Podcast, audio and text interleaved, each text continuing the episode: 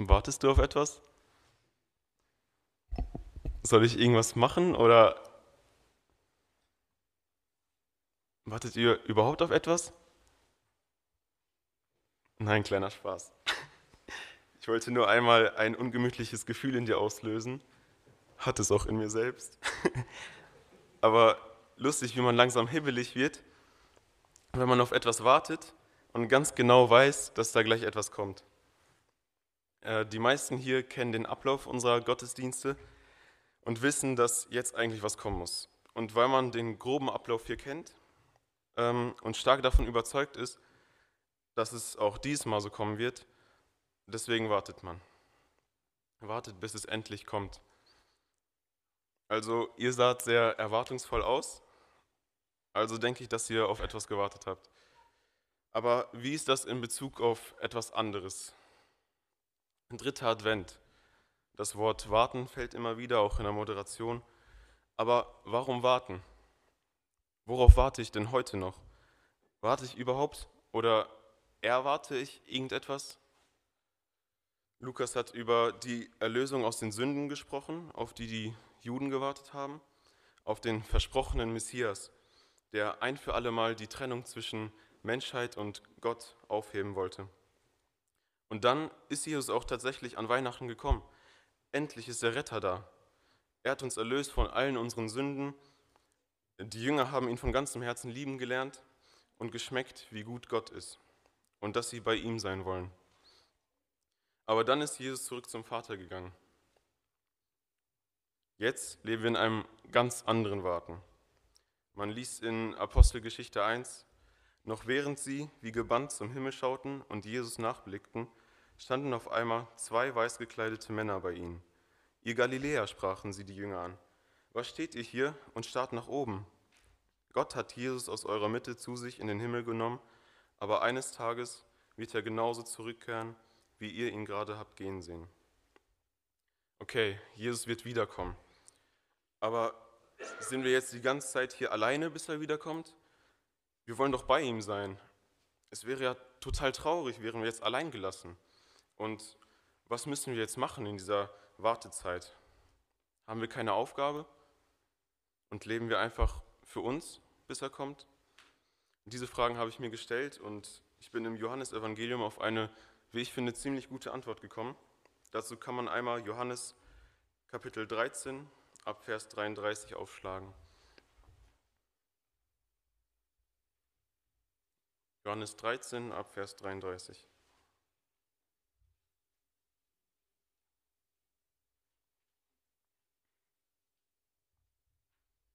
Kinder, nur noch eine, eine kleine Weile bin ich bei euch. Ihr werdet mich suchen. Und wie ich zu den Juden sagte, wohin ich gehe, dorthin könnt ihr mir nicht nachfolgen, so, so sage ich es auch jetzt. Ein neues Gebot gebe ich euch, dass ihr einander lieben sollt, damit, wie ich euch geliebt habe, auch ihr einander liebt. Daran wird jedermann erkennen, dass ihr meine Jünger seid, wenn ihr Liebe untereinander habt. Simon Petrus spricht zu ihm, Herr, wohin gehst du? Jesus antwortete zu ihm, Wohin ich gehe, dorthin kannst du mir jetzt nicht folgen. Du wirst mir aber später folgen. Petrus spricht zu ihm, Herr, warum kann ich dir jetzt nicht folgen? Mein Leben will ich für dich lassen. Jesus antwortete ihm, Dein Leben willst du für mich lassen? Wahrlich, wahrlich, ich sage dir, der Hahn wird nicht krähen, bis du mich dreimal verleugnet hast. Dann in Kapitel 14 geht es weiter. Euer Herz erschrecke nicht. Glaubt an Gott und glaubt an mich. Im Haus meines Vaters sind viele Wohnungen. Wenn nicht, so hätte ich es euch gesagt. Ich gehe hin, um euch eine Stätte zu bereiten. Und wenn ich hingehe und euch eine Stätte bereite, so komme ich wieder und werde euch zu mir nehmen, damit auch ihr seid, wo ich bin. Einmal bis da. Also Jesus beginnt und erzählt seinen Jüngern, dass er schon bald weg muss, an einen Ort, wo ihm seine Jünger nicht nachfolgen können, wo sie nicht hinkommen können. Also er meint hier den Himmel. Es ist kurz nach dem letzten Passamal, das er mit seinen Jüngern gefeiert hat. Ja, und die Jünger, die ihr ganzes Leben für Jesus aufgegeben haben, ähm, nur um Jesus, ihrem Lehrer, Rabbi, Meister zu folgen, die sind jetzt total erschrocken. Sie wollen nicht, dass er geht. Und Petrus, wie man ihn kennt, total energiegeladen, kann es nicht verstehen und möchte Jesus nicht loslassen. Kurze Info am Rande, hier ahnt er noch nicht, dass er diesen, dem er überall hin folgen will, dem, für den er sein Leben lassen will, äh, verleugnen wird. An dieser Stelle entstehen drei Fragen. Erstens, haben wir keine Aufgabe mehr? Zweitens, ist es ein Grund, traurig zu sein? Und drittens, ist Gott weg und sind wir deshalb allein gelassen? Also zur ersten Frage, haben wir keine Aufgabe mehr? Was sollen die Jünger jetzt machen? Sie waren jetzt schon ein paar Jahre mit Jesus unterwegs und ihr ganzes Leben hatte sich bislang nur um das Reich Gottes und Jesus gedreht. Sollen sie jetzt in stille, faule Bequemlichkeit fallen, weil es einfach nichts mehr zu tun gibt? Ganz klares Nein von Jesus. Es gibt noch genug zu tun und wie? Das Erste, das Jesus nach der Ankündigung seiner Himmelfahrt sagt, ist direkt die Aufforderung, ein neues Gebot gebe ich euch, dass ihr einander lieben sollt, damit, wie ich euch geliebt habe, auch ihr einander liebt. Daran wird jedermann erkennen, dass ihr meine Jünger seid, wenn ihr Liebe untereinander habt. Ja, Jesus hätte sie auch an erster Stelle trösten können oder so und dann irgendwann, irgendwann erst die Aufgabe geben können. Aber nein, Jesus geht und es geht direkt weiter. Das Reich Gottes wird weitergebaut. Sie sollen sich also mit der Liebe, die Jesus ihnen gegeben hat, gegenseitig und auch andere lieben. So wird das Reich Gottes weitergebaut. So werden noch viel mehr Leute Gott kennenlernen, ja, und seine Liebe durch diese Jünger, die ihm nachfolgen. Ich hatte mal einen Kumpel, der war auf meiner Taufe das erste Mal hier in unserer Gemeinde. Und er war anscheinend so krass von der Liebe, die zwischen den Leuten hier herrschte, äh, beeindruckt, dass er ganz von alleine zur Jugend kam und auch ganz von alleine den Wunsch hatte, bei uns in die Jugend-WhatsApp-Gruppe zu kommen. Und oft, wenn ich mit ihm gequatscht habe, erzählte er mir, wie sehr er von der Herzlichkeit in der Jugend beeindruckt ist. Ja, und daran sieht man einfach, wie, wie krass diese Liebe wirkt, wenn, wenn sie denn wirklich unter uns herrscht. Sie ist oft das stärkste, stärkste Mittel, um überhaupt von Gott zu erzählen. Die Leute erkennen an unserer Liebe, wie Gott ist, dass wir zu ihm gehören, ja, und wünschen sich das auch, diese Nähe zu Gott. Aber oft fehlt auch diese Liebe unter uns Christen. Also von wegen, von wegen nichts zu tun und faul rumliegen. Jetzt geht das Zeitalter der Gemeinde so richtig los. Warten bedeutet nicht, dass Gottes Werk still liegt und man nichts tut. Ja, und hier die Frage, strahlst du diese Liebe, die du in Gott erfährst, weiter? Oder bist du vielleicht gemütlich geworden, weil man Gott ja eh nicht sieht und in dieser Wartezeit muss man ja eh nichts machen. Falsch. Wir haben eine Aufgabe. So kommen wir zur zweiten Frage. Ist es ein Grund, traurig zu sein? Jetzt würde Petrus zu Jesus sagen, das ist nicht dasselbe, ich habe Angst. Ich möchte lieber bei dir sein. Ich möchte wenigstens eine Hoffnung haben, dass ich dich irgendwann mal wiedersehe. Aber Jesus hat das schon längst verstanden. Er kennt seine Jünger in und auswendig und auch uns heute noch. Er sagt, euer Herz erschrecke nicht, glaubt an Gott und glaubt an mich. Im Haus meines Vaters sind viele Wohnungen. Wenn nicht, so hätte ich es euch gesagt. Ich gehe hin, um euch eine Stätte zu bereiten. Und wenn ich hingehe und euch eine Stätte bereite, so komme ich wieder und werde euch zu mir nehmen, damit auch ihr seid, wo ich bin. Das ist so schön. Auch hier stehen die Jünger vor einer unbekannten und neuen Situation. Sie waren lange bei Jesus und er gab immer die Richtung vor als, als Lehrer, der sich um seine Schüler kümmerte. Aber vor allem durften die Jünger ja auch in Jesus äh, Gottes Herrlichkeit und die Fülle Gottes kennenlernen und schmecken. Und ich glaube, dass wahrscheinlich auch das ein sehr großer Grund dafür gewesen war, dass sie so Angst hatten. Ja, halt Angst vor der ungewissen Zukunft äh, ohne Jesus, weil sie ja jetzt drei Jahre nur mit ihm unterwegs waren. Aber Jesus sagt, dass in dieser Wartezeit, dass sie auf gar keinen Fall in dieser Wartezeit Angst haben müssen. Es gibt genug Filme, aber auch wahre Begebenheiten, bei denen Menschen an Inseln, auf einer Insel gestrandet waren.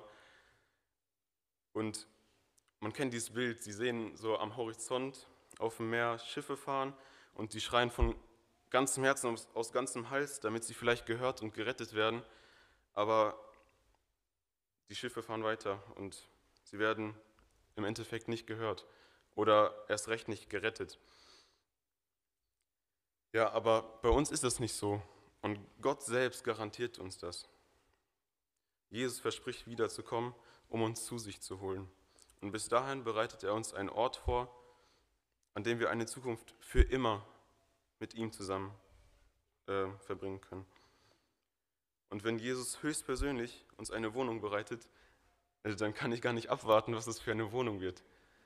Also wie auch immer das aussehen will, ich kann mir das nicht vorstellen, aber da sind wir doch gespannt.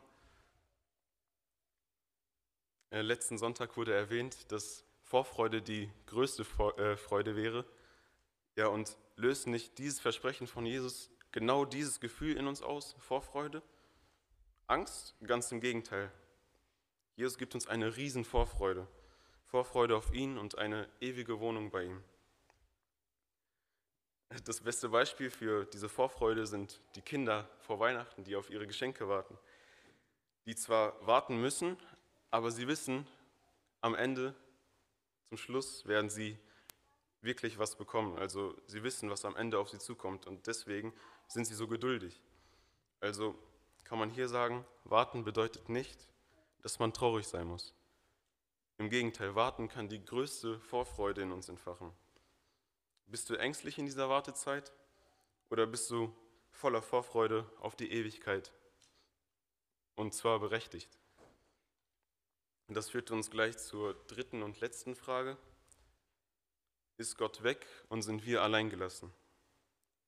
Du hörst zu und denkst dir vielleicht, okay, wir haben noch eine Aufgabe, wir sind nicht umsonst hier. Hammer. Jesus wird wiederkommen und uns mitnehmen. Hammer. Aber jetzt hier auf der Erde, wie soll ich das alleine alles auf die Beine stellen?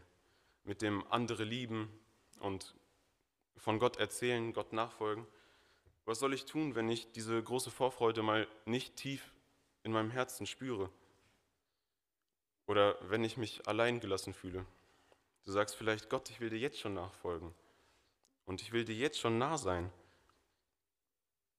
Ich fahre auf dem Weg zur Arbeit an einem Feld von Schafen vorbei. Und eines Nachmittags bin ich nach der Arbeit da lang gefahren und da standen die Schafe im Dunkeln bei Regen. Ich habe voll Mitleid bekommen. Das sah voll traurig aus. Und das hat mich daran erinnert, wie verloren wir ohne Gott unseren Hirten sind. Einfach wie Schafe, ohne Führung. Sind wir jetzt also so allein? Sind wir, sind wir so allein gelassen wie diese Schafe, bis Jesus endlich wiederkommt? Aber selbst dafür hat Gott eine eine Lösung und das lässt einen einfach nur staunen, wie, wie sehr er uns liebt und wie hammer sein Plan ist. Bisschen später in Johannes Kapitel 14, ab Vers 16, redet Jesus weiter und kündigt uns etwas an. Er sagt, und ich will den Vater bitten, und er wird euch einen anderen Beistand geben, dass er bei euch bleibt in Ewigkeit, den Geist der Wahrheit, den die Welt nicht empfangen kann, denn sie beachtet ihn nicht und erkennt ihn nicht. Ihr aber erkennt ihn, denn er bleibt bei euch und wird in euch sein. Ich lasse euch nicht als Weisen zurück, ich komme zu euch. Ja, Jesus verspricht den Jüngern also, wenn er geht, dass ein anderer Beistand kommt. Er geht, aber jemand anders kommt. Und er sagt hier, der Geist der Wahrheit, also er meint damit den Heiligen Geist. Jesus geht, aber Gott bleibt durch den Heiligen Geist bei seinen Kindern. Er lässt uns nicht als Weisen hier zurück. Er lässt uns nicht ohne Hirte zurück. Gott selbst lebt in uns. Er ist alles andere als weit weg. Er lebt in uns. Das näher geht es eigentlich nicht. In Johannes 16 sagt Jesus noch, es ist, es ist gut für euch, dass ich hingehe, denn wenn ich nicht hingehe, so kommt der Beistand nicht zu euch. Wenn ich aber hingegangen bin, will ich ihn zu euch senden. Also es ist sogar gut für uns, äh, wenn Jesus weggeht, damit wir den Heiligen Geist bekommen. Durch den Geist zeigt Gott uns seinen Willen, er lässt uns Gottes Wort verstehen, er tröstet uns, gibt uns Kraft, um überhaupt erst zu lieben zu freuen, Gott nachzufolgen. Im Geist ist Gott uns unglaublich nah und wir sind nicht von ihm allein gelassen. Nur wie wir damit umgehen, ist die andere Sache. In 1. Thessalonicher sagt Paulus der Gemeinde, sie sollen den Geist nicht dämpfen. Also quasi das Wirken des Geistes äh, mit einem sündigen Leben unterdrücken. Insofern kann man also schon selbst entscheiden, wie nah man Gott ist, aber sonst, wenn man Gott von ganzem Herzen nachfolgen will und nah sein will, dann kann man auch jetzt noch, obwohl er nicht sichtbar ist, äh, mit ihm Gemeinschaft haben. Wir sind überhaupt nicht alleine. Gott lebt mit uns und in uns und wir dürfen davon Gebrauch machen. Wir neigen oft dazu zu sagen, oder das liest man auch oft in Büchern, wenn ich im Himmel bin, möchte ich unbedingt mit Petrus reden, wie es so war, mit Jesus direkt vor sich zu leben. Das war bestimmt voll Hammer, aber wie Hammer ist es, wenn Gott in dir lebt und dir seinen Willen zeigt, dich leitet und du total tiefe Gemeinschaft mit ihm leben kannst. Ich denke, die Leute von früher denken genau das gleiche auch über uns, dass sie uns irgendwann mal fragen wollen, ja, wie war das denn? Auf jeden Fall kann man hier sagen, warten bedeutet nicht, dass man alleine ist. Und hier die Frage, lebst du diese tiefe Gemeinschaft schon im Hier und Jetzt? Oder merkst du, dass du durch deine Sünde gedämpft wirst? Also, Jesus gibt uns klare Anweisungen, wie wir in dieser Wartezeit, äh, ja, was wir in dieser Wartezeit machen sollen, wie wir dieses Warten auf sein Kommen gestalten sollen. Nicht durch tatenloses Vor sich hinleben, nicht im Verängstigt sein, aber auch nicht im Glauben, wir werden alleine gelassen. Genauso wie ihr am Anfang total über, überzeugt wart und total erwartungsvoll wart, dass der Kerl da vorne gleich irgendwas erzählen wird, genauso erwartungsvoll und total überzeugt dürfen wir auf die Wiederkunft von Jesus warten. Es als unerschütterliche Realität in unserem Herzen annehmen und darauf warten. Ja, dieses echte Warten auf Jesu Wiederkunft wird dann bewirken, dass wir, dass wir das tun, wozu uns Jesus hier in dem Text auffordert, nämlich die Liebe Gottes weitergeben und halt die Gemeinschaft mit ihm suchen. Und dabei verspricht er uns die eben genannten Dinge. Wir fragen uns vielleicht, haben wir keine Aufgabe mehr in dieser Wartezeit? Jesus sagt, warten bedeutet nicht, dass Gottes Werk still liegt und man nichts tut. Wir fragen uns vielleicht, ist diese Wartezeit ein Grund, äh, traurig zu sein? Aber Jesus sagt uns, warten bedeutet nicht, dass man traurig ist. Ganz im Gegenteil, warten kann die heftigste Vorfreude entfachen. Wir fragen uns vielleicht, ist Gott, ist Gott weg in dieser Wartezeit und wir deswegen alleingelassen? Aber Jesus sagt, warten bedeutet auf gar keinen Fall, dass wir alleingelassen sind. Ja, Jesus kommt wieder, das ist Tatsache und Realität. Lebst du im Warten auf Jesu Wiederkunft? Wartest du auf das, was Jesus versprochen hat? Ist das in deinem Herzen schon angekommen? Ja, wenn man das Kommen Jesu erwartet, dann wirkt sich das ganz praktisch auf unser Leben aus. Deswegen lasst uns gemeinsam auf Jesus warten.